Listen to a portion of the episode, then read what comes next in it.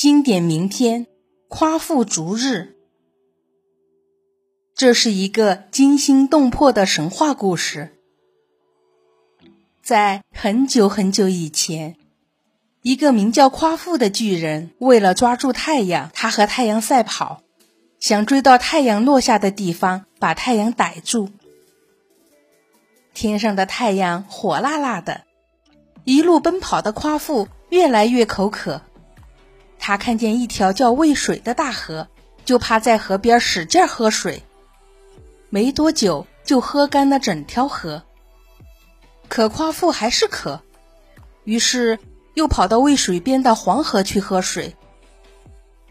结果他又喝干了黄河，但他还是渴。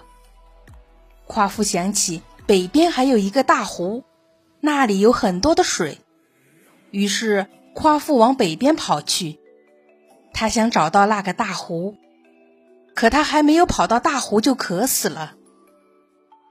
夸父倒在地上，手里拿的手杖也落在地上。这根巨大的手杖在夸父死后变成了一片桃树林，每年都结出又大又甜的果子，为赶路的人解渴。夸父就这样累死在了追赶太阳的路上。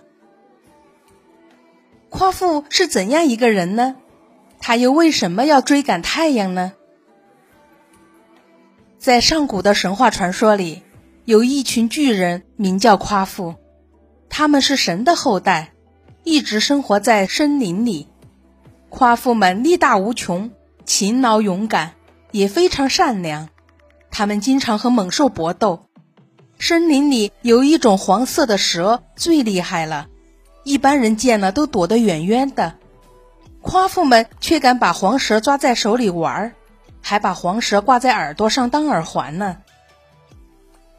夸父部落的首领也叫夸父，他是所有巨人里身材最高、力气最大的人。传说有一年，也不知道为什么天气非常燥热，整整一年一滴雨也没下。太阳每天都火辣辣的烤着大地，连天上的云彩都被烤没了，大地被烤得起了裂缝，庄稼烤死了，森林的树木也烤死了，连小河里的水也烤干了。森林里的夸父们眼看被这毒辣的太阳害得活不下去了，首领夸父很生气，他对着毒辣的太阳大声质问道：“太阳啊！”你为什么这样毒辣？你知道万物生灵都被你害得活不下去了吗？太阳高高的挂在天空，身边卷过一阵阵的热浪，他根本不理夸父的质问，依旧发着滚烫的光芒，炙烤着大地。首领夸父愤怒了，他对太阳吼道：“好你个太阳，你以为自己高高挂在天上就可以乱来吗？”我不信你不落下！他吼完，拿起身边的桃木手杖，抬腿就走。身边的人忙问道：“首领，您要去哪里？”首领夸父大声说道：“我要往西边去，那里是太阳落下的地方。